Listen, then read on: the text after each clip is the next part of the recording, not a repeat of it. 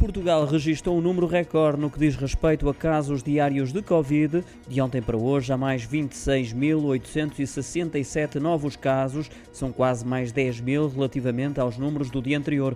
O boletim epidemiológico da Direção-Geral de Saúde, divulgado hoje, refere ainda que há mais 12 vítimas mortais da pandemia, prefazendo agora 18.921 desde que a Covid chegou a Portugal. Estão atualmente em enfermaria 971 doentes, sendo que 151 se encontram nos cuidados intensivos. Olhando para a matriz de risco, Portugal encontra-se na zona vermelha. O nível de incidência do vírus aumentou para 923,4 casos por 100 mil habitantes no território nacional e o risco de transmissibilidade, ou seja, o RT, também aumentou, sendo que agora está em 1,29 a nível nacional. É expectável que venha a aumentar ainda mais, até porque a Ministra da Saúde, Marta Temido, já avisou que o número de casos diários deve chegar aos 37 mil na primeira semana do novo ano.